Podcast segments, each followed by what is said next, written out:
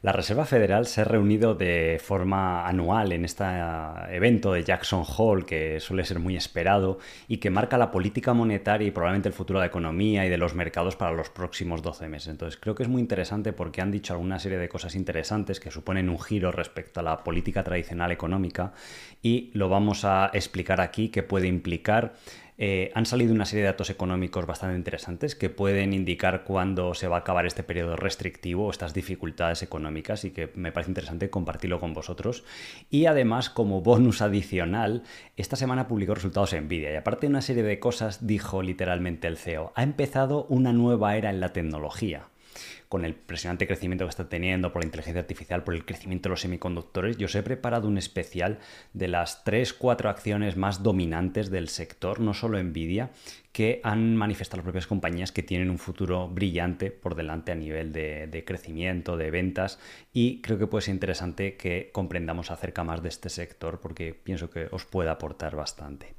Entonces, eh, os voy a poner por aquí mi pantalla y eh, dentro de este discurso que dio Jerome Powell este mismo viernes, eh, una de las frases más interesantes fue que dijo, estamos preparados para seguir subiendo tipos si fuera necesario.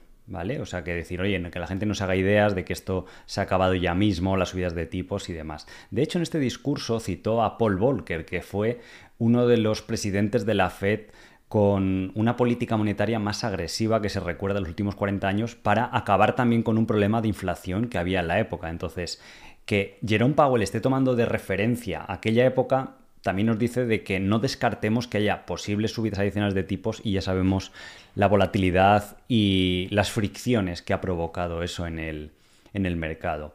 Y dice, la inflación se retroalimenta a sí misma, por este motivo es clave cortar de raíz el problema, ¿vale? Todavía siguen enfocados en esto.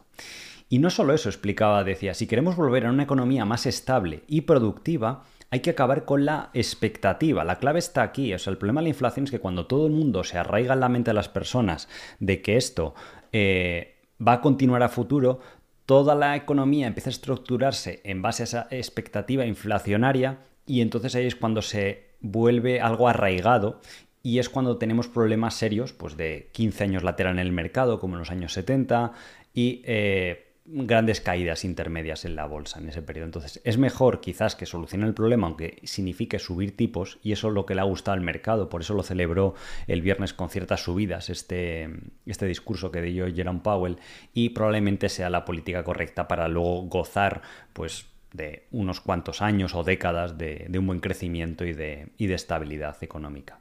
De hecho, este gráfico que ha salido esta misma semana eh, muestra lo dispuestos que están los bancos a prestar dinero a los consumidores. Y vemos que está a niveles de anteriores crisis, como el 2020 o 2008. De hecho, ni tan siquiera en el año 2000 que hubo crisis, veis aquí la zona sombreada en gris, eh, estaban tan poco dispuestos los bancos a prestar dinero. Y ya sabéis que el crédito es como el pulmón de la economía. Si el crédito se para, la economía se enfría y esto es precisamente lo que quiere la Fed ahora mismo. Aunque por increíble que parezca, quiere que la economía se enfríe, incluso un efecto secundario puede ser que el desempleo aumente y que la bolsa pues, pueda bajar o que haya volatilidad. Pero sí que es bueno de cara a atajar el problema de la, de la inflación y este es un indicador adelantado, ¿vale? De cara a la inflación, pues bastante útil.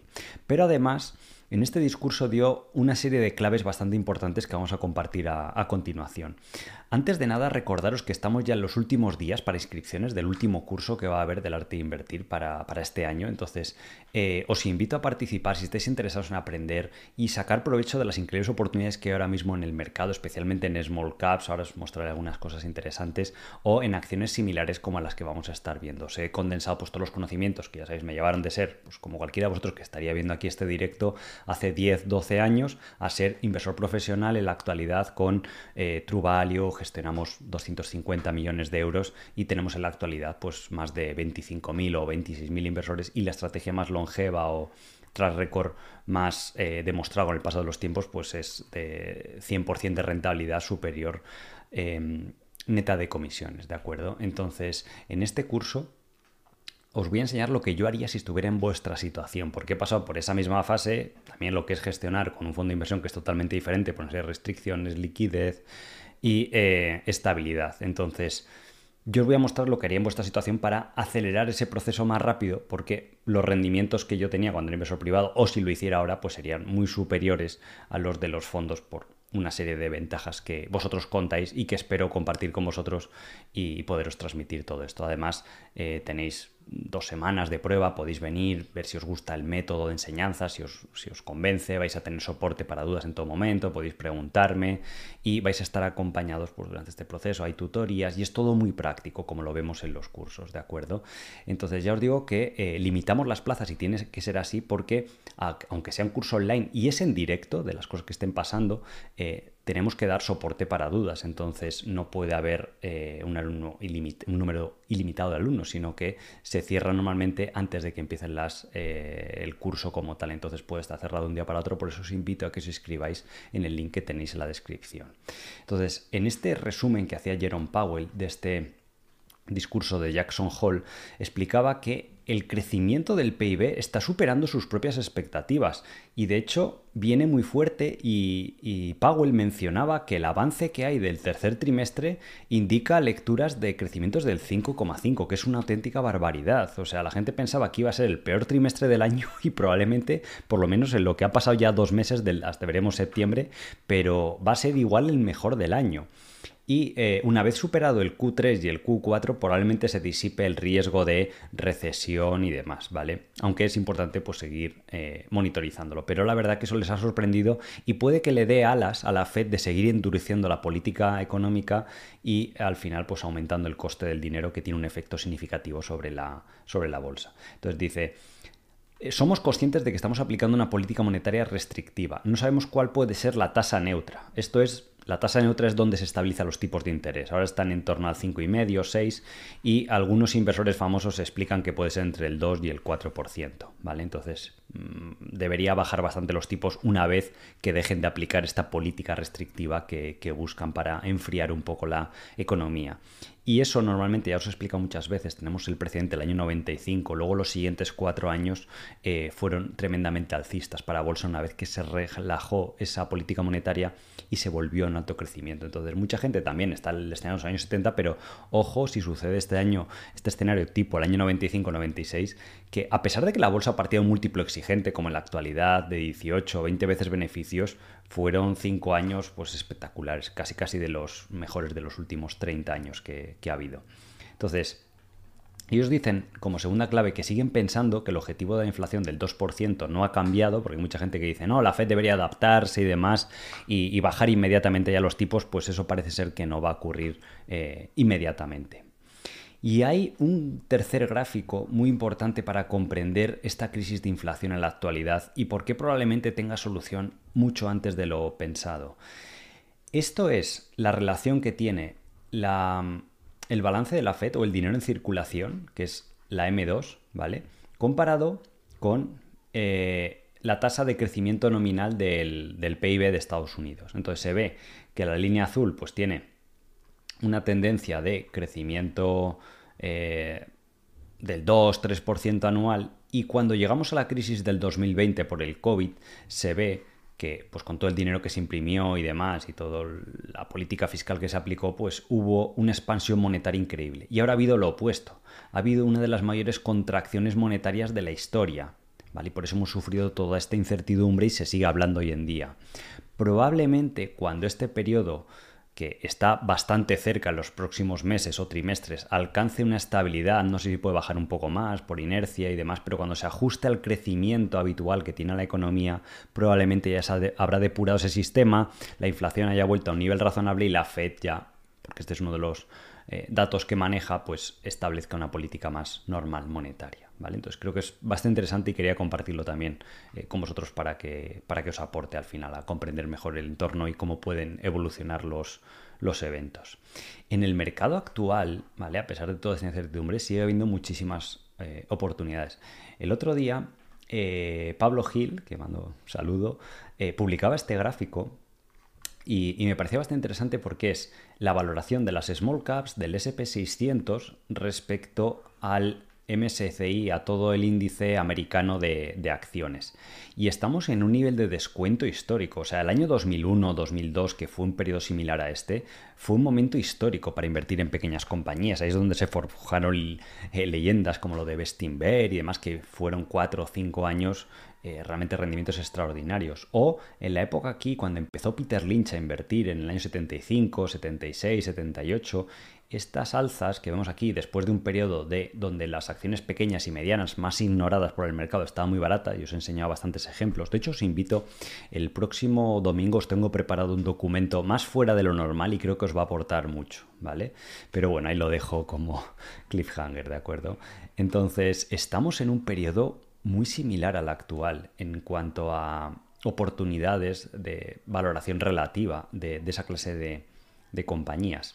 Este es otro gráfico que muestra el rendimiento del SP500, el earnings yield, si el SP500 cotiza a 20 veces beneficios, significa un earnings yield, una rentabilidad por beneficios del 5%, ¿vale? Que tampoco es así muy llamativo. Comparado, le resta la rentabilidad del bono americano a 10 años, que es el 4%. ¿Vale? Entonces esto da resultado 1. Entonces este indicador nos mide cómo de atractiva o no está la bolsa, el SP500 en relación al bono. Lo ideal es invertir cuando más atractiva está, como por ejemplo en el 2008 que había mucho miedo, incluso en 2012 que había miedo por la crisis del euro y todo esto, y aquí obviamente en el 2020 por el COVID, ¿vale? Pero incluso en periodos donde ha estado a niveles de 4 o incluso 3. Este diferencial ha sido muy bueno y la, bolsa ha seguido subiendo, ha tenido rentabilidades muy buenas. Lo peligroso es, pues fijaros justo antes de la crisis del año 2008, aquí abajo, esto es súper llamativo, estábamos en niveles del 1. Incluso en 2004 o 2005 ya, luego sí que es verdad que la crisis sucedió dos años después, pero la bolsa no subió mucho más a partir de ahí. Entonces ahora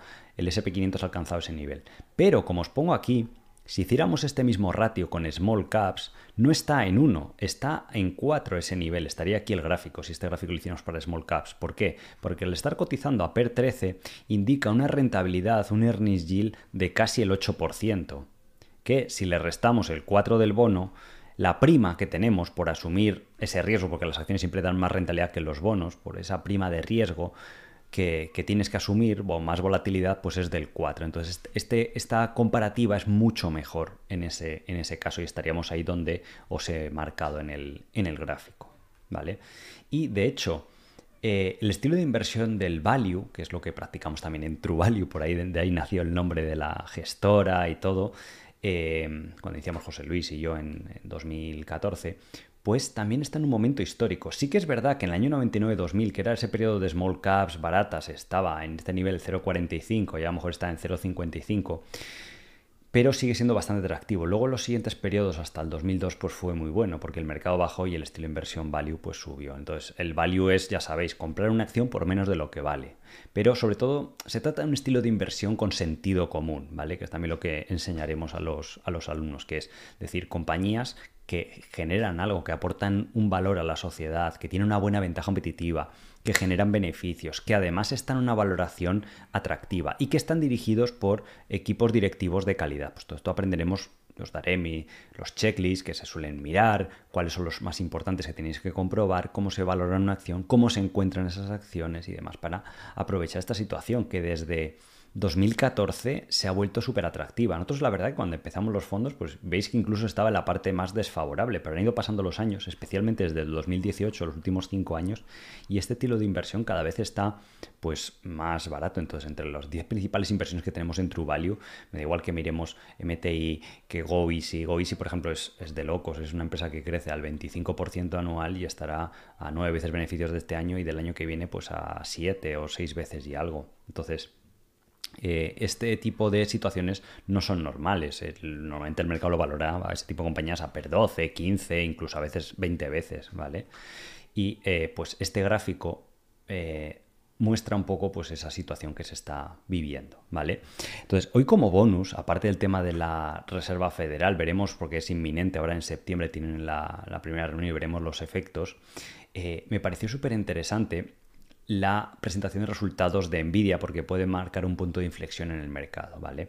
Antes de ver esto ya sabéis que no son para nada recomendaciones de compra o de venta, tenéis que ser responsables de lo que hagáis, tenéis que saber que invertir en bolsa tiene riesgo y que las opiniones que yo tenga de las compañías pues son mías, subjetivas y demás. Obviamente si yo hablo de una compañía de True Value pues voy a hablar bien, es lógico, porque si no no la tendría en el fondo, ¿vale? Todas las acciones, no hay acciones perfectas, todas tienen riesgo, cualquiera que analicéis en el mercado, pero obviamente pues eh, puede que esté sesgado mi eh, opinión, ¿de acuerdo? Pero lo que quiero es que sobre todo aprendáis a invertir de una forma muy práctica y muy real de cómo se hace esto realmente, ¿vale? No como os dice en internet los vendehumos de aquí gano 500 euros en dos minutos haciendo no sé qué eh, operación. No, la, inversión real no es así, porque si no habría fondos de inversión con esa misma filosofía y no es, no es lo habitual, yo os lo digo desde lo que es la industria por dentro, ¿vale? Entonces, el CEO de Nvidia, Jensen Juan, o bueno, también el fundador, eh, me parece interesante una frase que dijo en la presentación de resultados que dice, acaba de comenzar una nueva era en la tecnología por el impresionante crecimiento que están viviendo dentro de su sector, especialmente todo lo que sea semiconductores, inversión en tecnología, inversión en software, todo el tema de la inteligencia artificial, pues ellos dicen que se está viviendo pues una euforia renovada en el mercado y, un optimismo pues muy importante. Entonces, em, las compañías están invirtiendo muchísimo dinero en todo lo que sea cloud computing y eh, inteligencia artificial generativa. De hecho, tenéis aquí la noticia que, os decía. Y este gráfico me parece muy interesante. Hubo una primera oleada, que subieron muchas las acciones de esos sectores, con la, la introducción de los PCs y de Internet hasta el año 2000. Luego, la segunda oleada que ha habido grandes subidas con todo el tema del cloud, ya sabéis, Amazon Web Service, porque Amazon pesa más en sus resultados ahora mismo el tema de la nube, del cloud, que de la, venta online, y todo lo que sea el tema de movilidad, que no viene a ser más que el tema de los smartphones, smartphones perdón, todo el gran crecimiento que tuvo Apple y compañías similares, pues que eh, provocó esa segunda oleada de inversión hasta el año 2020. Ahora, la tercera oleada que se prevé aquí, como veis en este gráfico, es la inteligencia artificial, la era del software y lo que se llama el Internet de las cosas, ¿vale? En el fin y al cabo es que cualquier cosa que tengamos en nuestro alrededor va a estar conectado a Internet, va a tener un software, va a necesitarse desarrollar ese software, invertir y muchas de las compañías que están en el sector seguramente se van a ver beneficiadas de esa revolución. Hoy en día un automóvil, si lo veis cada vez es más tecnológico, 10, 20 veces más de líneas de código que en el pasado. Un avión, es que hasta la máquina de café que tengas en tu casa o la nevera va a estar conectada a Internet y cada vez la tecnología como es más barata pues va a ser más accesible. Entonces, esto puede suponer un boom porque muchos elementos de la economía que no tenían eh, componente de semiconductores, de circuitos integrados que hace falta para cualquier cosa que se quiera digitalizar, ¿vale? Pues va a ser necesaria esa, inversión. Entonces se prevé una nueva oleada en los próximos eh, años. Desde ingresos pues de 500 billones, pues espera prácticamente que se, que se doble el sector como mínimo. De hecho, tenéis aquí un ejemplo de la inversión que requieren semiconductores por cada unidad. Veis aquí que cada smartphone en 2015 tenía un, coste en semiconductores de 100 dólares, en 2025 va a ser de 275. Un automóvil se va a doblar de 300 dólares a 700 dólares.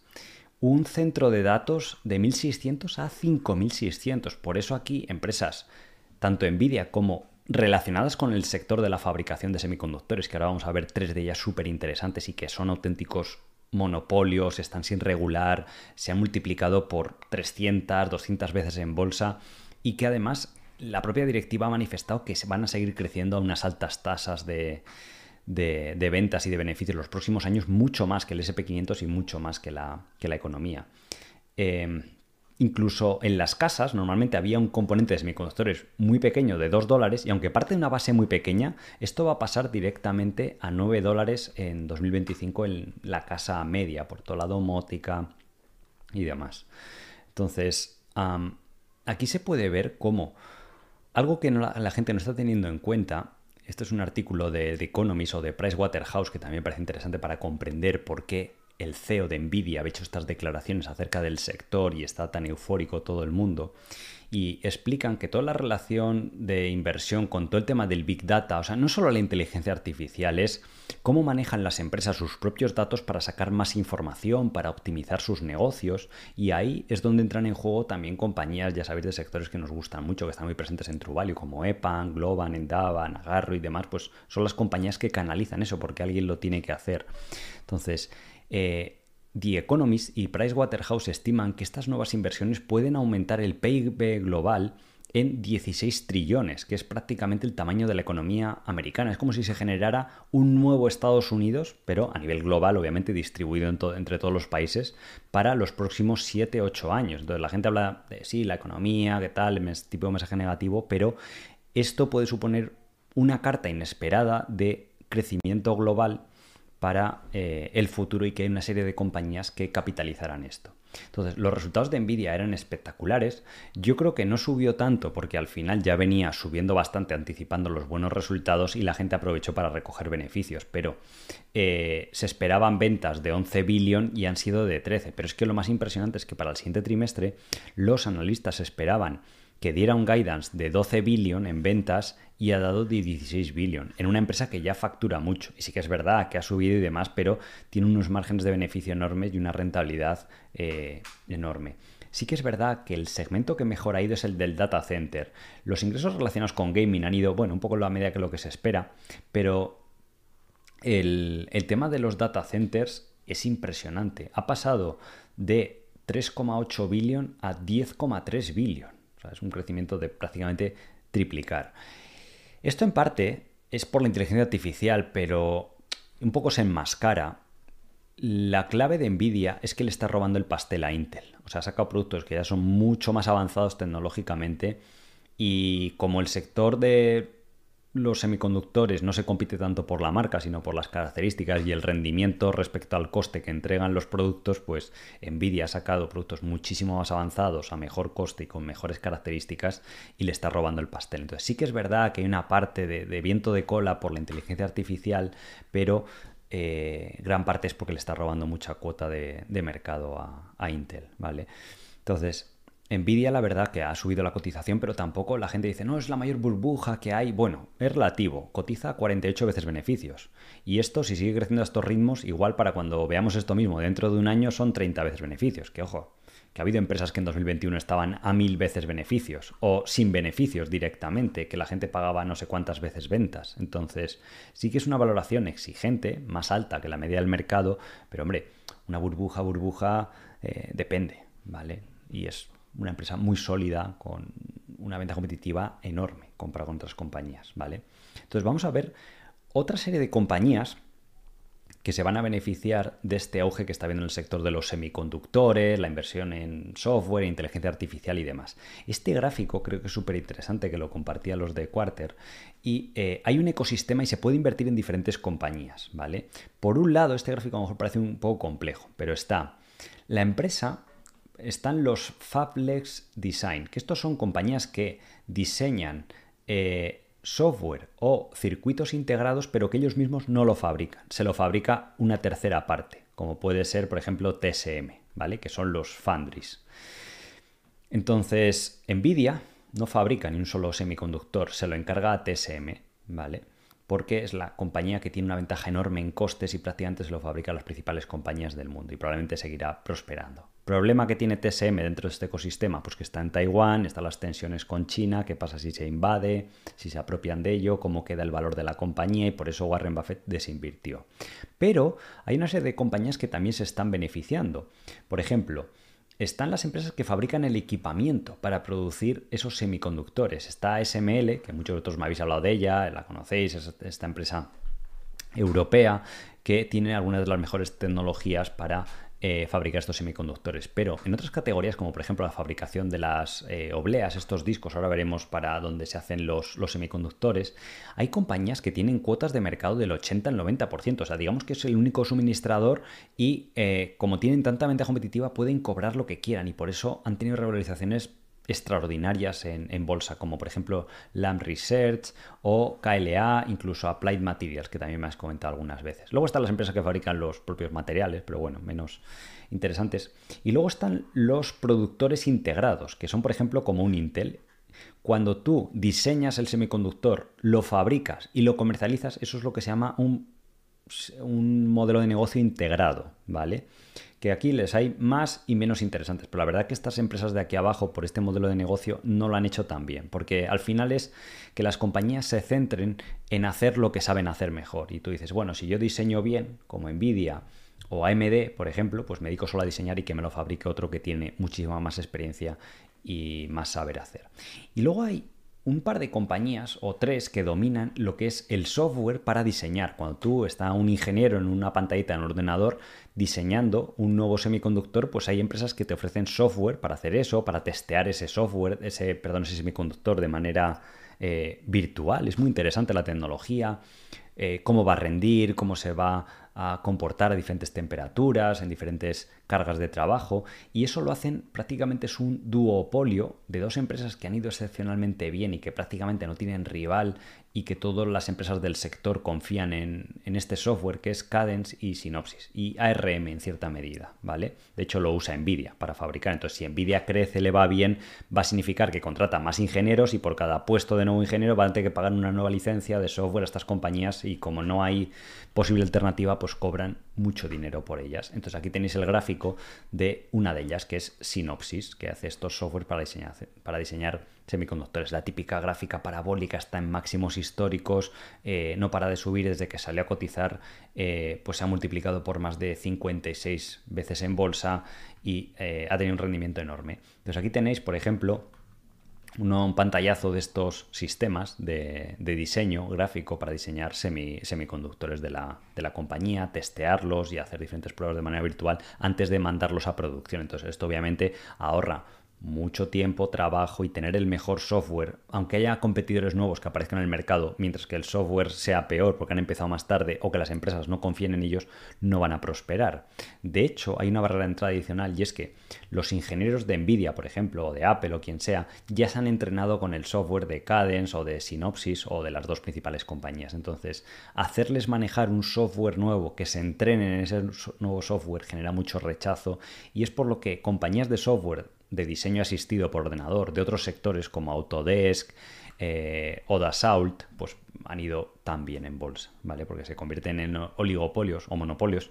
Y la clave está, como siempre os digo, que no estén regulados por el gobierno. Algunos de los que están regulados por el gobierno, como puede ser, por ejemplo, AENA, aquí con el tema de los aeropuertos, siguen siendo muy buenos negocios, pero menos eh, atractivos.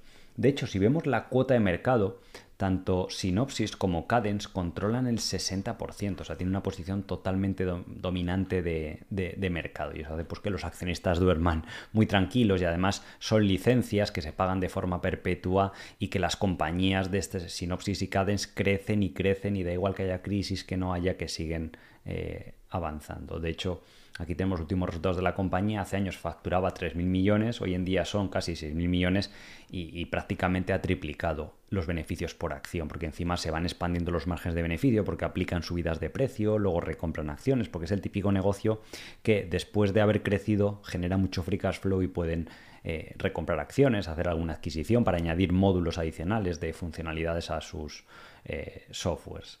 De hecho, aquí podéis ver otro estudio de cómo el sector de los semiconductores de cara a 2032, en los próximos 10 años, prácticamente se va a triplicar de tamaño. Esto es crecer más de un 10% eh, anual, mucho más de lo que se espera que crezca la economía global, que va a ser el 3%, que va a ser prácticamente el triple de crecimiento de lo que va a haber eh, en la economía.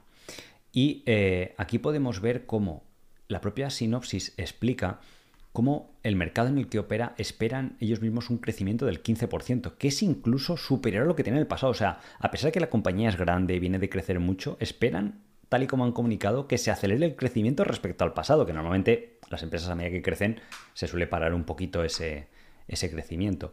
De hecho, eh, ahora esperan un crecimiento a largo, plazo, a largo plazo, ¿vale? De entre el 15 al 20. Ojo, un año puede ser un 7, un 8 y luego un 30, pero de media, pues que sea un 15 o un 20. Esto es mucho más de lo que han tenido en el pasado. De hecho, este año, que la gente ve incertidumbre en la economía, van a volver a hacer esto que esperan, un 14, un 15% de eh, crecimiento. Y los beneficios, que es lo más importante, van a crecer mucho más de lo esperado. Tasas del 25% Y el año pasado ya crecieron un 20%. Entonces no se ve ningún tipo de, de ralentización en el negocio. Y la buena noticia, por increíble que parezca, es que la compañía, por Free Cash Flow, que es como se debería valorar este negocio tecnológico, ¿vale? Esto me preguntáis mucho porque a veces son unas métricas, otras, en, la formación lo veremos, ¿vale? Eh, en algunos sectores se usa EBITDA, en otros Free Cash Flow aprenderéis a cómo se calcula, cómo se usa en diferentes escenarios.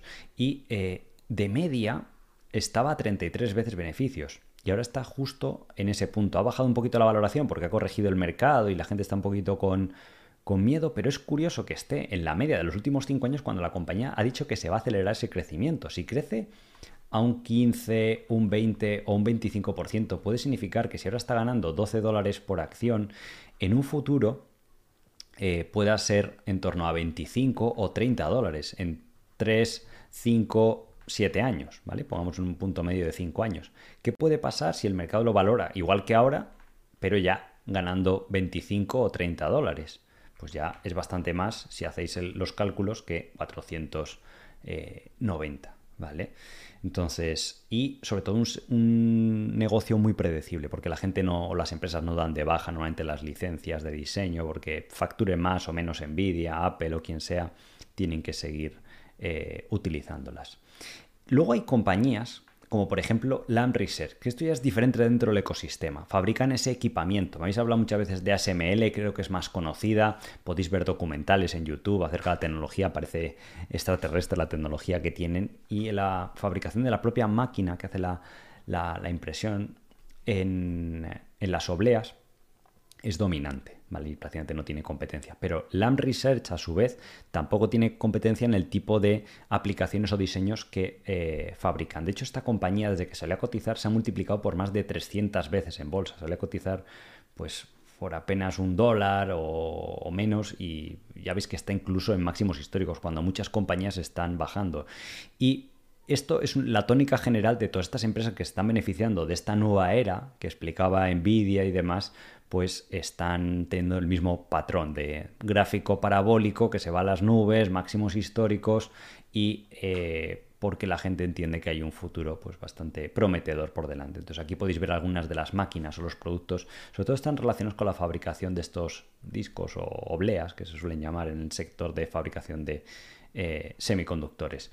Si miramos la cuota de mercado, al igual que en Cadence, aunque veáis aquí que aparece SML, eh, es en otro, tipo de componentes. Land Research prácticamente compite en su propia categoría y Applied Materials también tiene en lo que es el suministro de estos equipos para fabricar semiconductores y microprocesadores, tiene una cuota de mercado pues prácticamente dominante. KLA también ha ido muy bien en bolsa, excepcionalmente bien. Lleva más de 40 años KLA creciendo a tasas por encima del 15%, lo cual ha, dado rendimientos de locos en el, en el mercado. De hecho, aquí Lam Research explica que por cada 1% de crecimiento que tenga el tema de los servidores relacionados con la inteligencia artificial, se va a necesitar un billón adicional en eh, fabricación de equipamiento. Y la empresa eh, dominante en la fabricación de ese equipamiento eh, para WF, que son los waffles o las obleas, no, sé exactamente cómo sea la traducción en, en, español. Y eh, podéis ver aquí como en algunas de las categorías que compite la, compañía tiene 100% de cuota de mercado. O sea, yo me quedé realmente impresionado cuando lo vi. Y en muchas otras tecnologías tiene eh, más del 50% de cuota de mercado. De hecho, espera doblar algunos de estos segmentos en los que está en los próximos 5 años. Entonces, la compañía ha ido creciendo estos años un 12%, pero porque hemos vivido una época en la que no había esa expansión, esa nueva revolución tecnológica y puede que tal y como explica Cadence o Synopsis, a futuro se acelere ese crecimiento por las nuevas inversiones. Aún así a la compañía es impresionante nivel de beneficios, que ha crecido de media los beneficios un 20% anual, por eso la compañía pues, está de nuevo en máximos históricos. Este próximos 12, 6 meses espera que a lo mejor baje un poquito el beneficio, pero luego enseguida al año siguiente va a estar de nuevo en máximo histórico ese, ese beneficio. Y obviamente como el mercado sabe de las bondades del sector, eh, está a 25 veces beneficios, ¿vale? Aquí es mejor aplicar el, PER. La media histórica es 16 porque en el pasado pues la gente lo veía como un sector más cíclico, más complicado, más sujeto a los vaivenes de la economía, pero eh, desde que ha empezado, pues sobre todo aquí podéis ver que desde finales del año pasado, en octubre, que estaban baratas las acciones realmente a PER 10, solamente desde que salió ChatGPT, desde que Nvidia empezó a publicar estos y mandar estos mensajes de que hace falta mucha inversión, que todo el sector se ha reanimado mucho, pues la gente está dispuesta a pagar eh, múltiplos bastante, bastante elevados. Y luego está eh, dentro del sector Applied Materials, ¿vale? Mismo tipo de gráfico, se ha multiplicado en bolsa como por 500 veces desde que salió a cotizar, está prácticamente cercano a máximos históricos y que tuvo aquí una pequeña corrección, pero enseguida la gente eh, volvió a entrar y aquí podéis ver algunos de los componentes que parecen, pues eso, de ciencia ficción, eh, que, donde la compañía pues también es, es líder para suministrar este equipamiento ultra necesario para la fabricación de semiconductores. Aquí podéis ver ¿vale? Esto es realmente complejo, ¿vale? Pero podéis ver la cuota de mercado que tiene Applied Materials, que son el ticker, que es AMAT, en las diferentes categorías de equipamiento en las que compite. Podéis ver que muchas categorías tiene 52% de cuota de mercado, 70, en algunas un 85, 68. Hay otras en las que compite menos, pero en la mayoría de las que compite tiene cuotas de mercado gigantescas. Entonces eso explica ese tremendo comportamiento que ha tenido.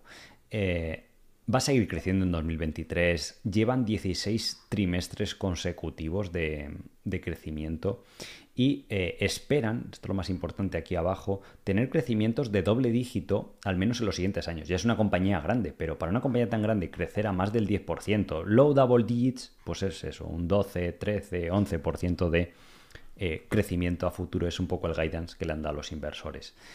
En los últimos ocho años, la compañía se ha doblado de tamaño en ingresos, pero lo más importante es que el beneficio por acción se ha multiplicado por cinco veces. Y uno puede decir, ¿cómo es posible que simplemente facturando el doble el beneficio se multiplique por cinco? Porque se ha expandido el margen de beneficio.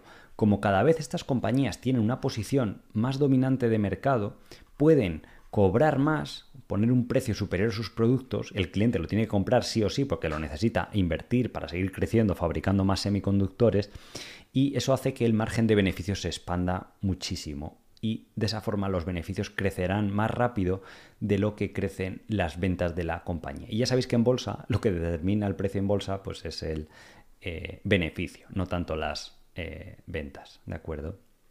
Otra cosa súper llamativa es que es una compañía, como podéis ver aquí abajo, libre de deuda, tiene 3.000 millones en caja de todo el beneficio que genera y generando eh, unos ROEs, ¿vale?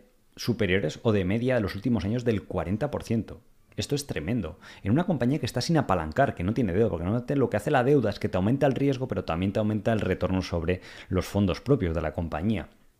Y esta compañía, sin usar deuda, tiene una rentabilidad enorme. O sea, lo habitual en la bolsa, para que os hagáis una idea del ROE, es del 10 o del 13% como mucho. Esta compañía está hablando de que tiene una rentabilidad del 40. ¿Por qué? Porque cobra lo que quiere por los productos y tiene un margen de beneficio enorme y no hay otro suministrador y encima a futuro la demanda va a ser superior y ellos controlan la oferta. Esto es como si una empresa de petróleo dijera, bombeo el petróleo que yo quiera, pero eso no sucede en el sector de petróleo, porque hay miles de productores que pueden hacer lo mismo. Pero aquí sí, ellos pueden literalmente poner precio a los productos dentro de un rango, obviamente, pero hay mucha elasticidad y eh, como el cliente lo necesita, la compañía se seguirá beneficiando. Y es un negocio que genera muchísimo free cash flow. Aquí podéis ver el cash flow operativo, por ejemplo, de este año 2023, que va a generar mil millones, perdón, 8 mil millones, y solo tiene que reinvertir mil millones. O sea, es apenas una tasa de reinversión del 12, el 13% de lo que genera. Algunos años como mucho un 15%.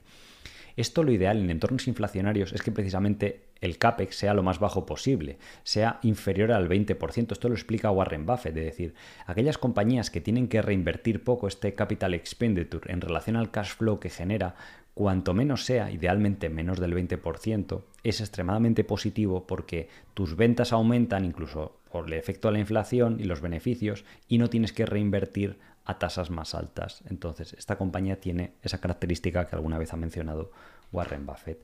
Y para poner la guinda al pastel, ya la, la empresa encima está recomprando acciones.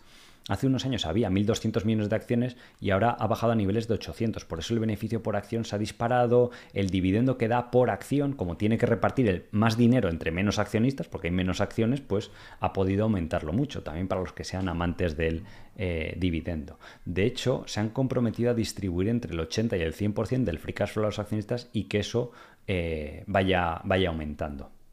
Y eh, la compañía cotiza en una valoración de 19 veces medio, que uno podría decir, hombre, con todo lo que os he contado, eh, de crecimiento que se espera del 10 en ventas, pero en beneficios puede ser más, puede ser el 15 o más, con un futuro brillante por delante, una posición dominante de mercado, cotiza más barato que el, el SP500. ¿Vale? Si miramos la media del mercado, lo cual es curioso. Sí que es verdad que hace un año, con el mini pánico que hubo en bolsa o en el confinamiento, vemos aquí que tocó brevemente las 10 veces beneficios, pero ahí el mercado pues un poco interpreta que ya las acciones están eh, realmente baratas cuando han tocado esa y rara vez ha bajado de esa valoración. ¿Vale? Pero claro, la información que hay ahora no es lo mismo que había a mitad del año pasado, con todo lo que está explicando Nvidia y todas las previsiones que, que hay o que se espera a futuro, con lo cual pues es también una compañía eh, muy, muy interesante. Entonces, eh, vamos a ver algunas de las dudas que tenéis ahora y ya eh, simplemente lo que os decía, estamos entrando ya en los últimos días, en septiembre en breve ya va a comenzar la formación, entonces os recomiendo que lo dejéis para el último momento porque tampoco es cuando se llene y ya está. Eh, pues no, no se avisa previamente y pues puede que algunas, a veces ha pasado que algunos se han quedado fuera y eh, os recomiendo que hagáis la inscripción en el link que tenéis eh, abajo del vídeo y además es lo que os, lo hemos hecho para que sea totalmente libre de riesgo. O sea, podéis venir dos semanas, probar el curso, la formación y ver si os aporte. Yo Estoy seguro que sí. Y lo hacemos de una forma tan liberal porque llevamos tantos años haciendo la, formación que sabemos que a la gente le va a aportar. Si os gusta esto de la bolsa, nada que estéis invirtiendo con, dinero, pues os, va a ayudar. Entonces, eh, por eso nos sentimos tan tranquilos de que la gente venga, lo pruebe. Y, en el fondo, pues quiero que, progreséis y que disfrutéis tanto de la bolsa, pues como yo lo he hecho, porque a mí la bolsa me lo ha dado todo, por lo menos a nivel económico, incluso de realización profesional, y la verdad que es, algo maravilloso y quiero pues difundir ese, ese mensaje o esa inversión con, sentido común y que como inversores privados tenéis un montón de ventajas para, poder hacerlo bien. Em, vamos a comentar por aquí. He visto un segundito. Vamos a ver si entro con la cuenta de pruebas que tenemos aquí en TKR. he visto que ah, me comentabais de Gestamp. Sí, es una empresa del sector de automoción, de suministradores. Está realmente una valoración baja si lo miráis contra eh, compañías del, sector o el propio IBEX, la compañía aquí española. Y como el sector está algo negativo por si va a haber recesión o no, pues eh, cotiza con mucho descuento. Fijaros, solo seis veces beneficios, tres veces EBITDA, o sea, es, es de locos. Porque antes de que hubiera todo esta... Esto también es una empresa value, lo que os enseñaba antes en, el gráfico, ¿vale? Pues se traduce, cuando vamos a ejemplos reales y concretos de compañías, pues aquí tenéis un ejemplo perfecto de esto, de cómo en los últimos años se ha ido comprimiendo el múltiplo. Seis veces EBITDA para lo que hace la empresa, normalmente este tipo de sector suele estar a 7, 8, ¿vale? Bueno, pues estaba ahí con un poco de descuento y tal, pero es que ahora es que fijaros, la valoración es tres veces EBITDA y está más baja la valoración que en lo peor de marzo del 2020, ¿vale? Entonces, oye, pues gracias por, por recordármelo, pero que está pasando en muchas compañías pequeñas y medianas. Y si son de este estilo value, que son sectores menos excitantes que el tema de los semiconductores o la inteligencia artificial, ¿vale? Que, que porque vaya bien un sector no significa que el otro vaya a ir mal, pero ya sabéis que el dinero a corto plazo en bolsa se mueve también por emociones y por modas, entonces fluye a un lado, pues tiene que salir de otro y, siempre hay sectores caros y otros más baratos. Y, repito, no significa, no estoy diciendo que esté caro el tema de los semiconductores, porque ya habéis visto las tendencias y los vientos de cola que hay tan grandes. Pero eh, eso no quita que haya oportunidades en otros sectores y que eh, la, bolsa tenga ese comportamiento bipolar. El otro día os hablaba, por ejemplo, de Vidrala, que tuve una época que estuvo en los fondos, luego vendimos cuando subió y recientemente ha vuelto a corregir. Esto es diferente, o sea, es una compañía que normalmente cotiza per 18, 20, pero si veis los últimos 5 años es lo mismo. O sea, yo cuando le intento explicar a la gente, y os agradezco mucho vosotros aquí me preguntáis que estáis invertidos en True Value y demás, eh, intentamos jugar las cartas lo mejor posible dentro de lo que es el mercado. O sea, la gente tiene que comprender que a cinco años, si hemos hecho buenas inversiones, lo debería reflejar el mercado, pero que a corto plazo el mercado es soberano. Entonces, compañías como Vidrala, que no le pasa nada, que son compañías muy predecibles, que van a crecer, que no hay productos sustitutivos, fijaros dónde están. O sea, 10 veces beneficios menos que en la en la época del confinamiento y casi casi en el mínimo de cuando el tema de, Ucrania y Rusia y todo esto. Si os vais incluso a 10 años, también es casi casi mínimos de valoración. Solo está más barata Vidrala. Casi casi en la época que estuvo a PER 9 o 10, que tampoco es mucho más barato lo que está ahora, pues la crisis del 2008 y en 2012. ¿Vale? Gestamp no cotizaba en esa época, pero podéis ver, por ejemplo, ahora también CIA Automotive y vais a ver algo similar. ¿Qué pasó? Que el euro en 2012 no se desintegró, los países del sur de Europa siguieron dentro de Europa, porque es lo típico, nunca sucede el peor escenario. Probablemente ahora la gente está obsesionada con que va a suceder un escenario tipo 2008, donde hay una crisis enorme y es realmente complicado porque ese tipo de crisis pasan una vez cada 40 años. A lo mejor en vuestra carrera inversora vais a ver una vez y cuando sucede es bueno aprovecharlo. O sea, si uno sabe manejarse y rotar la cartera y demás, pues puede eh, tener bastante buen rendimiento. Pero es lo que está apostando el mercado. Veis aquí con la baja valoración que le aplica. ¿Vale? Tampoco es que os esté recomendando Vidra, ni quiero que nadie opere en base a eso, pero la gente que compró, por ejemplo, en 2010, 12, fijaros en... Y eso que ahora ha bajado una valoración baja, pero como la empresa gana mucho más y sigue creciendo y demás, pues ha multiplicado pues, por 5 o 7 veces. A pesar de que la valoración justa pues sería, eh, o lo que suele estar normalmente, eh, pues veis que es, si os vais a los últimos 5 años, pues es per 16, 17, 18, a veces incluso hasta 20, pero por ahí más o menos, ¿vale? Entonces, esto es, de nuevo, ese gráfico que os enseñaba aquí arriba, que uno dice, ah, esto del value está barato, cuando lo dicen, pues uno lo ve aquí en un gráfico así un poco exótico y demás, pero podéis ver la compresión de múltiplos, esa negatividad del mercado y cómo no es lo habitual. Esto es de forma agregada todo el mercado. O aquí, cuando veis este gráfico de el descuento que tienen eh, las compañías pequeñas, ¿vale?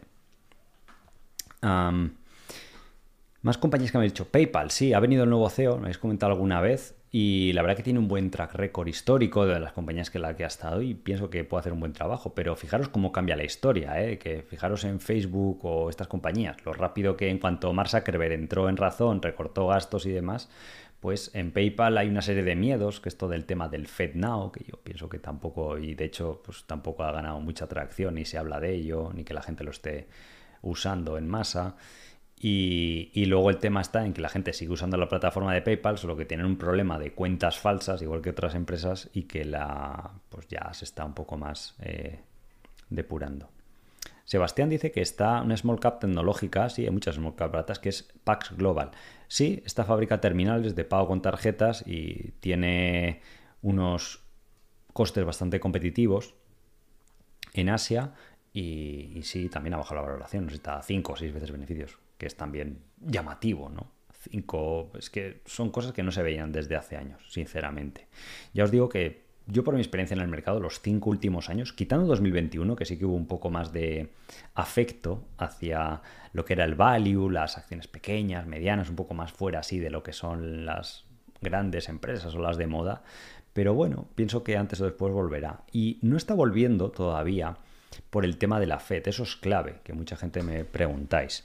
Hay un factor clave que es que cuando las compañías están mucho tiempo baratas en bolsa, los private equity o fondos, otras compañías las compran enteras, ¿vale? Como la Fed no aclara la política monetaria porque esas compras se hacen con deuda, la gente no se atreve, entonces está el mercado congelado, es como ahora, nadie está comprando, vendiendo casas porque la gente no sabe si van a bajar los tipos, si van a subir más o qué demonios va a pasar, entonces se congela todo. Entonces, si entre que hay un poco de miedo a la economía y no hay posibilidad de que haya OPAs, pues se frena todo. Pasó lo mismo que en el confinamiento, durante el COVID. Si recordáis aquí, muchos de los inversores de True Value, en Small Caps, por ejemplo, cuando se liberó esa presión, que apareció la vacuna, que la Fed dio confianza o lanzó un mensaje de, oye, esto por lo menos es lo que va a pasar los próximos dos o tres años, que ahora no te sabe decir ni el próximo mes si va a subir o va a bajar tipos, ¿vale?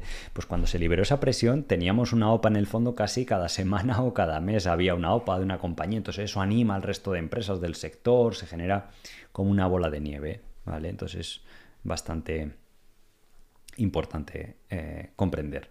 También has comentado eh, Garrett Motion esa compañía os invito a que veáis lo que vamos a ver el próximo domingo, que va a estar eh, súper interesante y seguro que os va, que os va a gustar, os va a aportar bastante. Mark dice Qualcomm, sí, dentro del, sector de la fabricación de procesadores para tema de smartphones y tal, también es eh, otra compañía dominante lo que hace. Está, ha corregido más desde máximos, 200. O sea, no es tanto en la fabricación de semiconductores como tal y, ha bajado la valoración. Lo que pasa es que el crecimiento de Qualcomm es mucho más modesto. No está exactamente en las mismas categorías. Fijaos que estos años atrás solo ha crecido un 3,6 y las previsiones tampoco son de, un alto crecimiento a futuro, ¿vale? Por el tipo de productos o en las eh, categorías en las que está, pero aún así eh, sería lo que se podría calificar como una compañía value dentro del sector tecnológico. Entonces veis que normalmente estaba per 15, incluso a veces per 20, y eh, pues ahora sí que ha bajado algo la valoración respecto a la media histórica. ¿Vale? Ah, Pachi dice Orsero, sí, me habéis preguntado varias personas. Esto es similar a Dole, ¿vale? Ya sabéis que la tenemos en True Value Small Caps. Eh, publicó buenos resultados recientemente y eh, Orsero es un distribuidor, a ver si lo podemos ver aquí, eh, de, frutas. Vale. Y Dole, por ejemplo, también es bastante fuerte en todo el tema de bananas y esto, digamos que es casi un oligopolio entre tres compañías a, nivel mundial. Y esto es una compañía de Italia que salió a cotizar mediante un, SPAC y eh, pues con el problema de la inflación que hubo el año pasado y demás, pues se le comprimieron un poquito los márgenes, pero a cualquier otra del sector. Pero es que fijaros, uno se va aquí a los números y dice, bueno, vamos a mirar el EBITDA, que tenemos datos. Y hace años, antes de la crisis del 2020, hacía 30 millones de EBITDA y como todas las empresas tienen crecimiento, el año pasado hizo 76, este año va a hacer 85, aquí sale la previsión, ya os digo que sinceramente no he mirado a ver si esta previsión está bien o no, pero en small caps hay que mirarlo bien, no, no fiaros de lo que está aquí, pero bueno, vamos a suponer que, que es razonable pero está ganando más del doble. ¿Vale? Y si nos vamos al número de acciones que hay en circulación, porque es importante ver esa dinámica, pues vemos que desde el 2018-19 no han emitido muchas más acciones, hay 16, 17 millones. ¿Vale? Y si nos vamos al precio de cotización, veis que cotizaba 7, pero ahora solo ha subido hasta 12. ¿Vale? Cuando gana más del doble, o sea, solo ha subido un 50%, pero a lo mejor gana un 120% más. Entonces sí que es verdad que ha reconocido el mercado eh, una parte de esto eh, y ves incluso que desde que se va a cotizar tampoco tiene una revalorización. Incluso si ves a 2017 no ha tenido una revalorización así como que muy espectacular. Y luego se puede ver la valoración histórica por PER o EV-EBITDA. En este sector las transacciones privadas de compañías de calidad, ¿vale? De hecho, en su día Dole, porque fue pública hace unos años, unos 10, 12 años, la oparon a 10 veces EBITDA y ahora está cotizando a solo 6. Si la empresa tiene un poquito menos de calidad, suele ser 7-8 veces EBITDA, ¿vale? Si miréis transacciones privadas. Entonces, esta compañía, eh, desde el tiempo que lleva cotizando, porque salió desde que empezó esta negatividad del value investing de las empresas pequeñas, pues veis que ha estado siempre con un descuento bastante grande, ¿vale? Siempre ha sido 5 veces, 6. Ahora está incluso más baja la, la valoración a 4 y algo, ¿vale? Eh, por aquí me preguntáis de MTI que llevo unos años lineal. Sí, o sea, y hay muchas compañías, o sea, el tema está en que uno se tiene que centrar en la generación de valor. Os voy a enseñar un caso de empresa que todos conoceréis, Walmart, ¿vale? Walmart va bien ahora, ¿vale? Os voy a enseñar un ejemplo de empresa lineal. Si tú invertiste en Walmart aquí, ¿vale? O no sé, un poco más atrás, en 2013, hasta ahora en 2013 a 80 dólares, que a lo mejor estaba barata, ¿vale? Hasta prácticamente 2017 o 18, cuatro o cinco años después la cotización sigue en el mismo rango. Nosotros cuando invertimos en MTI fue a 47 dólares o 45. Nos ha pagado dividendos estos cinco años y está en 65. Bueno, es un 50% teniendo en cuenta todo lo que ha caído en small caps y que el índice es como el Russell 2000 no se han revalorizado nada, o sea, cero. La empresa ha subido un 50. Si el Russell a lo mejor hubiera subido un 50 o un 60, la empresa se habría doblado o más, más el dividendo que va cobrando. Y que la valoración ahora es bastante más baja que hace años. Entonces, pero esto pasa incluso en grandes compañías, puede ser igual de, de frustrante en algunos casos. ¿Vale? La cuestión es si está generando valor o no y si sigue ganando más. Pues yo, cuando miramos MTI, pues dice, oye, en su día ganaba 70 millones, 80 millones de free cash flow, 90, y este año pues van a ser 140, 150, 160, es casi el doble. Y la cotización no está al doble, que sería 90 o 100 de, cuando estaba, ¿vale? Entonces, ahora, por ejemplo, Walmart sí que está cotizando como debería estar, una buena franquicia, una buena marca eh, de, de supermercados, con costes competitivos, con muy buena posición competitiva, pero si veis los últimos 10 años, que es lo que os mostraba aquí, pues alguien que comprase en 2014 le parecería barato, porque estaba per 15, y lo era. Incluso años después seguía ya per 15 y luego entre lo que creció y que se pasó ese miedo, porque fijaros lo curioso de, Walmart, el miedo era a China, que si iba a haber también pues, eh, problemas de crecimiento a nivel mundial y luego ya se liberó eso y se fue a per 26. Y puede haber otras veces que eso sea lo opuesto. Y es muy importante que comprendáis eso, tanto si estáis invirtiendo con vuestro propio dinero o en un fondo de inversión o, o incluso un índice que puede estar lateral, como el SP500, que porque sea inversión indexada, pues puede estar lateral 12 años y luego se gana todo de golpe. Entonces, bueno, es importante ser sensible a la valoración y decir, si que me lo explica muchas veces Warren Buffett, si tú permites que el mercado te diga si lo estás haciendo bien o no, estáis cometiendo un error en bolsa, pero un error grave. Si tú asumes que estás acertando o fallando en función de lo que te pasa en bolsa a corto plazo. Si me dices, oye, Llevo ya 5, 7 años. Eh, comparándolo con un índice, ¿vale? Yo os digo, o sea, si me comparo contra el Russell 2000, el SP600, se ha revalorizado en estos 5 eh, años prácticamente nada, o un 2% de media anual. Si tú tienes una compañía que se ha revalorizado un 8, un 7%, un 6 anual, ojo, está bien, porque ya vendrán años buenos, porque estamos partiendo de unas valoraciones y de unos puntos pues bastante, bastante interesantes. Y lo dice Warren Buffett, dice, hay una frase muy buena de Warren Buffett que dice, el mercado no está para instruirte, sino para servirte. Eso lo que significa es que no, te, no tienes que recibir lecciones del mercado, de decir, ah, pues como una acción sube mucho, está en máximos históricos, es buenísima y voy a invertir. Lo que sí que te dice Warren Buffett es que es para servirte, en el sentido de que te permite comprar acciones en cualquier momento, puedes venderlas en cualquier momento y la gente eh, por euforias o depresiones, puede estar dispuesto a venderte esas acciones a precios muy atractivos. Y luego tu trabajo es decir, oye, ¿cuál es el futuro de la compañía? ¿Cuánto va a ganar? Voy a aprender a valorar acciones, cómo se hace, para saber cuánto puedo ganar. Voy a aprender a analizar acciones para saber los riesgos que puede llegar a tener. Voy a aprender a controlar mi psicología para precisamente esto mismo que estamos hablando. Y con eso tenéis el éxito garantizado y es una buena forma de generar riqueza. Por lo menos a mí la bolsa me ha funcionado. Ya, ya hubiera sido la época que invertía solo mi dinero eh, o luego la que pues, empezó en 2014 gestionando dinero de, otras personas. Y vosotros sois libres, o sea, podéis hacer lo mismo y yo os invito y quiero que lo compartéis y quiero que a todos os vaya bien. Ya sea que estéis invirtiendo vuestro dinero o que digáis, oye, yo lo quiero llevar un paso más allá y quiero empezar a eh, gestionar capital, asesorar a otras personas, lo que sea. Al final eh, no hay, no hay límite.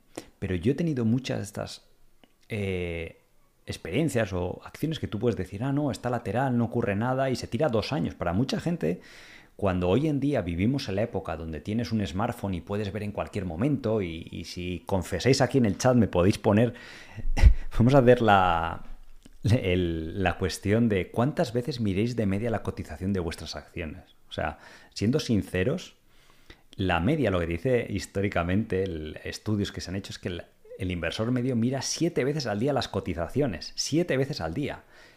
Cuando tú a una persona le dices, no, tienes que esperar dos años a lo mejor para recoger los frutos de esto, te puedes volver loco. O sea, pues estar todo el día mirando, mirando, y si no eres una persona con una eh, psicología, una estabilidad mental, pues puede tener eh, o generar bastante frustración y una serie de, emociones negativas. Y por aquí me ponéis casi todo, cinco veces al día, todos los días. Eh, cada mañana. Hay algunos que lo mirarán hasta en sábado, que está cerrada la bolsa, pues también ahí la gente lo mira o se levantará por la mañana con el hábito de, ah, pues voy a ver qué ha hecho la, cotización. Dani pone cinco o seis veces diarias, es que es, eso. Entonces, eh, dos años, tres años hacen, se hacen muy largo, pero que yo he visto muchísimas acciones de no hacer nada y luego se, se van a las nubes. O sea, eh, a ver qué ejemplos puedo poner Ah, Credit Acceptance, por ejemplo, que esta es una acción que en su día estuvimos invertidos y tuvimos que pasar precisamente el tiempo de lateralidad. Que ojo, no parece mucho, pero que dos años se hacen largos dentro de las acciones. Nosotros invertimos en Credit Acceptance por aquí la primera vez, en 220 o así, y entre medias empezó incluso bajando. Tuvo periodos hasta los que tocó 170 y tal. Luego ya sí que es verdad que empezó un poco a despertar. Y no mucho, ¿eh? en dos años se ganó un 20%, ahora ya está en 500 y eh, está en una valoración más baja de la que estaba cuando estaba a 300, pero es como funciona la bolsa. Y esto también nos lo dice Warren Buffett. Si es que al final todas estas filosofías o pensamientos que hace Buffett es muy importante. Buffett dice otra frase muy importante que es, eh, la gente en bolsa piensa que porque una acción lo ha hecho mal en el pasado es una mala inversión y ignora completamente esas acciones y resulta que luego son las que mejor lo hacen. ¿Por qué? Porque están baratas, porque han sido acciones ignoradas. Eso es lo que os digo que está pasando ahora con ciertos sectores de la bolsa o con eh, también ciertos eh, estilos de inversión como el value investing, no solo el tema de small caps, sino que también eh, afecta en ese, en ese momento.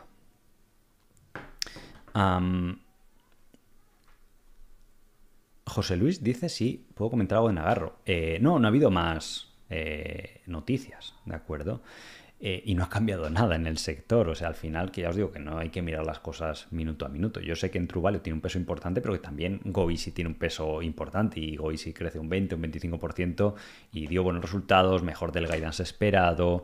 Y bueno, pues al final tienen casi el máximo legal que nos permite el, el regulador, por así decirlo. Pero en muchas de las acciones, sobre todo las que son top holding, si pudiera, pues tendría eh, más peso todavía. Solo que, claro, no puedes comprar incluso un 9,7% porque el límite es un 10%, porque a nada que sube ya eres vendedor forzado porque te obliga, no porque tú quieras venderlo, ¿vale?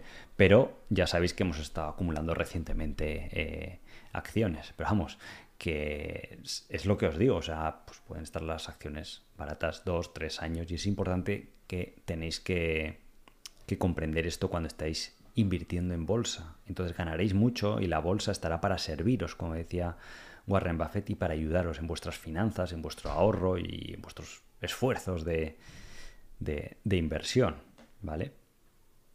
Eh, Crocs, también, famosa empresa, ¿no? De esta de, de calzados que se puso de moda, luego se pasó de moda, luego ha vuelto y ahora la gente, pues en cuanto intuye que puede volver a pasarse de moda, pues la gente corre a vender. Hay que ver si eso luego se va a materializar en un una ralentización de las eh, ventas, pero sí que es verdad que estos años atrás había crecido muchísimo, había pasado las ventas de 1.200 millones a 3.500 y ahora se estima que crezca algo menos. Pero eh, aún así la valoración pues ha bajado. Lo que pasa es que es una compañía que a veces suele cotizar con un cierto descuento, si veis a, 10 años, bueno, aquí está un poco distorsionado porque en esa época tuvo pérdidas, bueno, quizás esa época tuvo pérdidas. Fijaros que cuando más crecía, más emocionada estaba la gente, pues estaba per 60 y ahora que está la depresión, pues es solo per 5. O sea, imaginaros lo bipolar que es el mercado, la gente en bolsa, que puede pagar 10 veces más de múltiplo por la misma compañía dependiendo del periodo en el que esté es o sea, súper llamativo cuando veis esto. O sea, esto cuando uno lo ve es difícil que exista esta teoría que dicen de los mercados eficientes, que no es posible batir a la bolsa y demás. En small caps puede llegar a ser tremendamente ineficiente. Uh, Infineon, me comentéis aquí que a diferencia de Nvidia no va tan bien en bolsa. Sí, no, no sé la, eh, exactamente la intrahistoria de, eh, la, propia compañía. Sí que sé que fabrica semiconductores, creo que está más relacionada con el tema del sector automóvil y un poco pues le afectará eh, ese, esos miedos que haya que el sector de automóvil pues sufra. Estos años atrás ha ido bien, la verdad que me sorprende, ¿no? Pensaba que había crecido un 14% en ventas y los beneficios un 20%, o sea, joder, pues fijaros que es otro ejemplo de lo que decíamos antes. Y la valoración no está tan cara como las otras, que estaban a per 25 o 20, está a per 12 solamente. No sé si tienen deuda o... No, encima no tiene deuda, solo tiene 0,35, vamos, que está libre de deuda encima. Y eh, bueno, los últimos cinco años no ha ido del todo mal. Esto es una empresa mediana de, Alemania. Se ha revalorizado algo, pero desde luego muchísimo menos de lo que han subido las, los beneficios, porque si vemos al 2018, en 2018 DPS normalizado hacía un euro y ahora hace 2,60, o sea, es un 150% más. Sin embargo, la acción solo ha subido un 50%. ahí podéis ver la, la divergencia de valoración y supongo que el múltiplo pues se habrá comprimido. Hace años, fijaros que en 2018 eh, llegó a cotizar a 23 veces beneficios. 23. Y ahora está a la mitad de lo que estaba en esa época. Que es de nuevo, ya os digo que cambió mucho la estructura del mercado. En, sí que es verdad, aquí hubo una pequeña recesión en 2016 con todo el tema del Brexit, aquí hubo miedos por el tema del crecimiento de China, un poco también como está viendo ahora, y fue otra época histórica para comprar Infineon a, a 13 veces. Fijaros la gente que compró a 13 veces en 2015, pues estaba a 10, y ahora está en 30. Y eso que ahora está el múltiplo pues, bastante más bajo de cuando estaba aquí la compañía. Pero oye, gracias por la recomendación. Oye, y para el resto de la gente que estáis aquí, pues eh, se, se, agradece ese, ese conocimiento conjunto. Esta es otra de las cosas que ya os digo que también me gusta bastante de la escuela, que se genera un conocimiento conjunto, los alumnos encuentran cosas muy interesantes y eh, la estructura de la escuela, si os gusta el directo, pues es un nivel superior donde está pues todo más eh, en detalle, modelos de valoración para que aprendáis a hacer, cómo se monitorizan las acciones, cómo se analizan resultados, cómo se encuentran estas clases de compañías y la gente que, o sea, me, me me resulta bastante interesante que alumnos de la escuela que están alcanzando un buen nivel, pues están encontrando cosas muy, muy interesantes. Levis Strauss. Hombre, Levis ya supongo que conoceréis los productos, pero la verdad que no crece mucho. Sale a cotizar y demás. No, no lo he revisado últimamente, pero vamos, que tampoco tiene un crecimiento así muy exciting, que se llama, el típico producto de consumo estable que hay que vigilar que los márgenes estén bien, ¿vale? De momento van en torno al 9-10%, veis que está más o menos estable. Entonces, aquí la cuestión es si el mercado lo valora como una empresa de consumo estable o una empresa de moda que tiene el miedo de que en un momento dado puedan bajar las ventas. Sí que la verdad que es una marca muy sólida, pero ya está por todo el mundo, ya es una empresa grande. Los productos de consumo son triquis, por así decirlo, como dicen los, los americanos, porque pueden tocar ciertos parámetros, hacer un, se trata casi todo de marketing, de distribución, también de diseño de producto, obviamente, pero el producto ya es bueno en Levis, pero a veces tocando ciertos mm, puntos de marketing puede que suban mucho las ventas, como en el caso de Crocs, que triplicaron las ventas, la verdad que lo hicieron bastante bien el marketing, y eso podría disparar muchísimo Levis. Pero, por otro lado, el mercado sabe que no es tan producto de consumo como puede ser una empresa de snacks, de bebidas, de productos de limpieza, lo que sea, y por eso le aplica ese descuento y está solo a PER de 10 cuando normalmente los productos de consumo pues están a PER 20. Entonces aquí, si me preguntáis la respuesta correcta, no lo sé. Fijaros que sí que sale a cotizar a PER 20 porque aquí, claro, cuando salen a cotizar, pues los brokers intentan pues, crear un poco de euforia y que salga a cotizar un poco más cara y ahora se ha comprimido a 10 y no ha bajado de ahí la valoración, ¿vale? Entonces, pues es un poco en el rango en el que se mueve, ¿de acuerdo?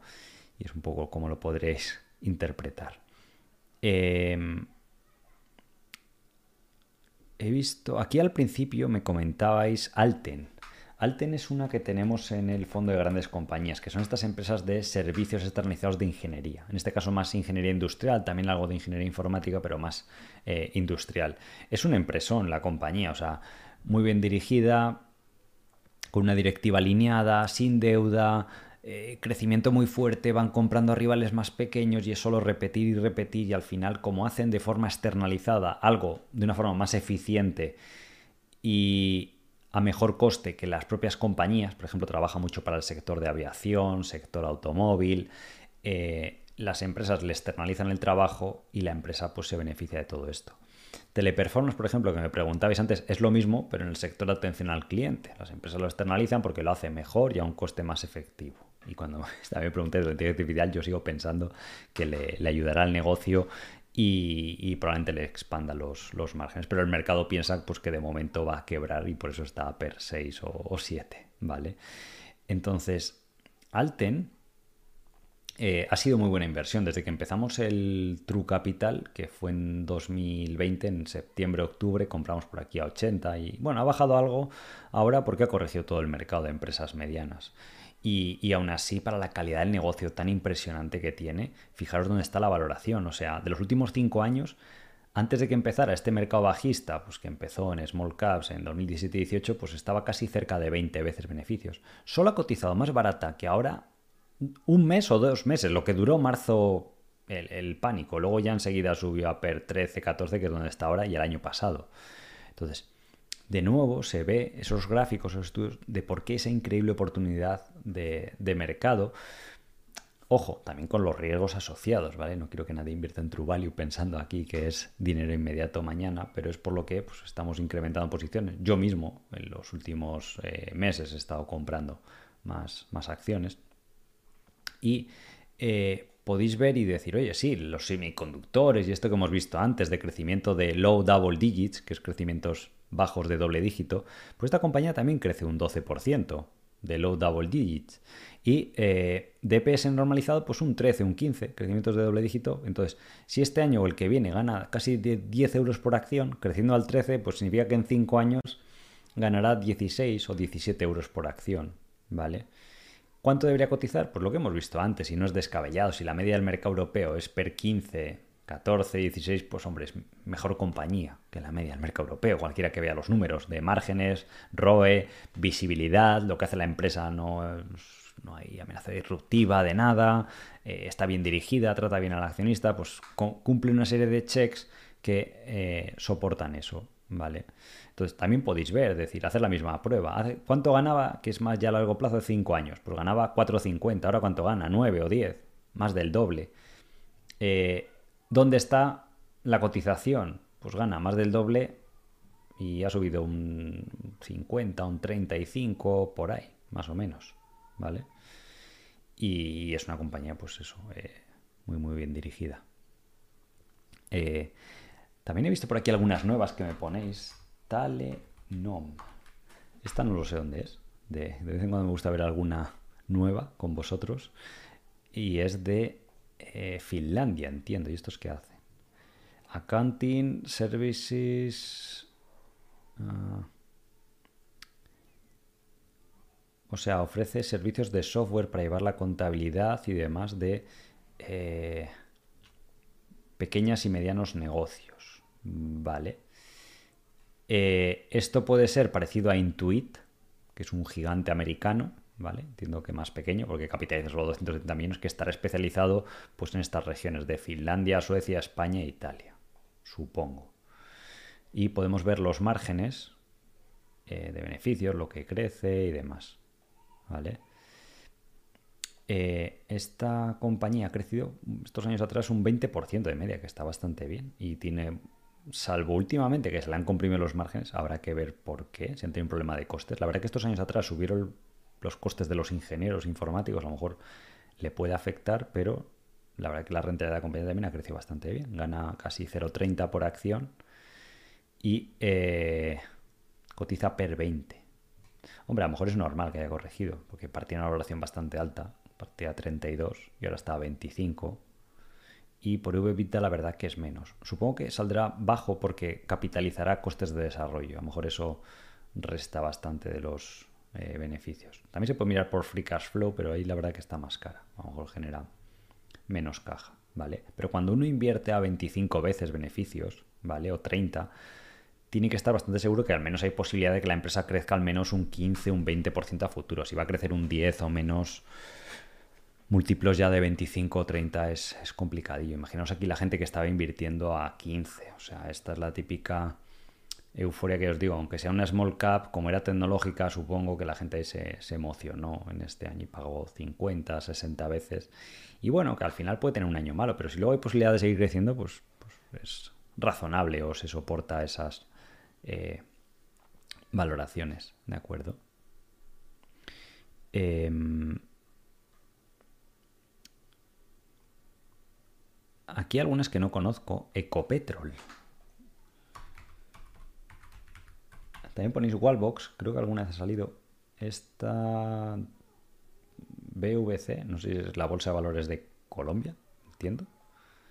A 10 años. Supongo que será una petrolera, pero no sé si hace refinado, extrae, transporte. Ah, bueno, parece una integrada. Es como una especie de, por lo que ve la descripción, además lo pone aquí, Integrated Energy Company. ¿vale? Esto es como un Repsol que produce, lo refina y luego lo vende, entiendo y esto está cotizando a PER 4 o 5. Sí que es verdad, por lo, que decís de la temática de los países emergentes y demás, pues podéis ver, esto normalmente pues, suele estar PER 8 o 10. Si fuera un mercado desarrollado, pues 12, 13 veces beneficios, EV-EBITDA de 7, 8, pero sí que es verdad que el mercado pues le aplica bastante descuento y además sobre todo que tampoco tiene una deuda así como que excesiva.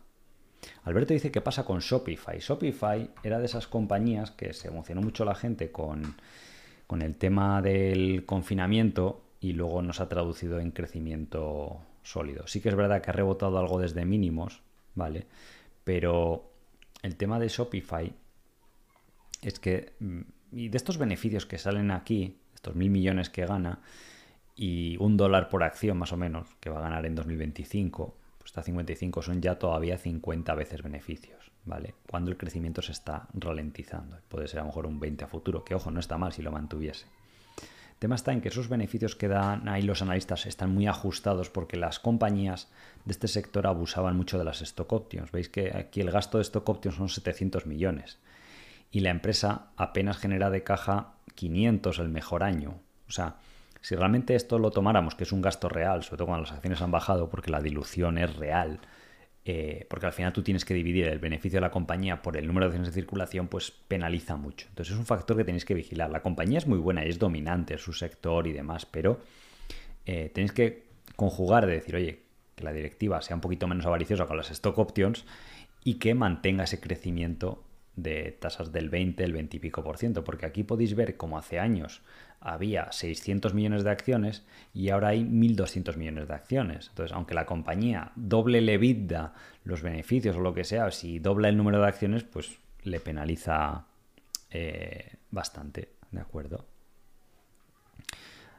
os recomiendo también que veáis, si no habéis visto, la sección de vídeos, porque algunos me lo habéis comentado, si no habéis visto la parte del directos, eh, hicimos uno especial del tema de Michael Burry y tal, pero aparte del propio tema, que está curioso, más todo el tema de que estuvimos viendo de acciones interesantes, creo que también os, puede ayudar.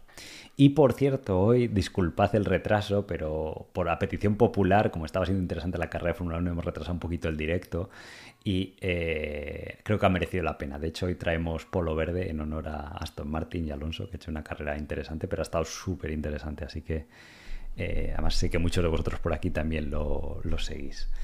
Em, y eh, Alberto pone Shopify, sí, la hemos estado viendo. Fluidra también la hemos visto alguna vez, muy interesante, ¿vale? También ha bajado porque ganó más de lo habitual durante el 2021-22, pero pues en el momento que se normalice eso, pues la empresa pues debería empezar a, a, reflejarlo. En Face lo mismo, en Face es una compañía que va a seguir creciendo a un buen ritmo, solo que la gente pagaba múltiplos muy altos por un crecimiento más alto y como se ha ralentizado un poco el tema del sector inmobiliario por los tipos de interés y porque el consumidor está un poco más ahogadillo ahí con, la renta disponible, pues le ha, le ha afectado o ha tenido un, un, una ralentización de los ingresos, especialmente en el último eh, trimestre. ¿De acuerdo? Entonces, bueno, hoy creo que vamos a acabar el directo un poquito antes, ¿vale? Eh, para que de todas formas quede menos de dos horas, pero creo que está. Podéis aprender bastante hoy, bastante información interesante. Todo este tema que me comentabais, del tema de la psicología, lo que es la paciencia en el mercado, de que lo que importa es el punto de salida y el de llegada. De decir, oye, he invertido en compañías que duermo tranquilo, que, que son seguras, que tienen baja deuda, que están bien gestionadas. Y entre medias, pues. Mm, a mí ya os digo que muchos de los que estéis aquí, os agradezco que sois partícipe de Trubalium, nos preguntáis, oye, ¿cuándo va a suceder? Podemos intuir que deberían ser buenos, 2024, 2025, ¿vale? Porque se va a acabar el tema de la liquidez del mercado, va a volver, Esperemos que la Fed dé un poquito más de, visión y entre medias por las compañías pequeñas y medianas cada vez van estando más baratas. Pues oye, vamos añadiendo acciones, ¿vale? Pero es algo que también os aconsejo a vosotros en vuestras propias inversiones, cultivar esa paciencia, todo lo que hemos comentado de los consejos de Warren Buffett y demás. Y eh, pues al final eso se traducirá en, un tema eh, positivo o experimentaréis los buenos resultados. Y ya os digo que estamos en los últimos días del tema de las inscripciones para, el curso. Estaré encantado de compartir con todo esto. Pensad que son 100 horas y realmente si os gusta el canal, estáis eh, aprendiendo y demás, pues os invito a que vengáis y que os podáis eh, beneficiar y estaremos compartiendo muchas eh, compañías. De hecho, este miércoles, no, el siguiente tengo clase con los alumnos que vamos a presentar algo. Vamos a ver un sector nuevo, igual que hacemos aquí a veces, oye, pues aprender de semiconductores, luego compañías del sector, pues tengo preparado una eh, también bastante, bastante interesante. Entonces, nada más. Muchas gracias a todos por haber asistido, como siempre, independientemente de que vengáis o no a la formación. Es un honor que haya tanta gente compartiendo aquí directos, luego la gente que lo ven diferido y que hayáis tenido tanto apoyo y al final pues esto ya casi pertenece a toda la comunidad y al final lo que me motiva a seguir compartiendo aquí con vosotros y que podamos seguir todos juntos disfrutando pues de esto de este hobby que tenemos como es la bolsa que tiene la particularidad de que produce beneficios. A veces también pérdidas, ¿vale? En algún caso puntual, pero la mayoría de los años tiende a producir beneficios. Así que nada más. Un abrazo, un saludo para todos y buena inversión. Hasta luego.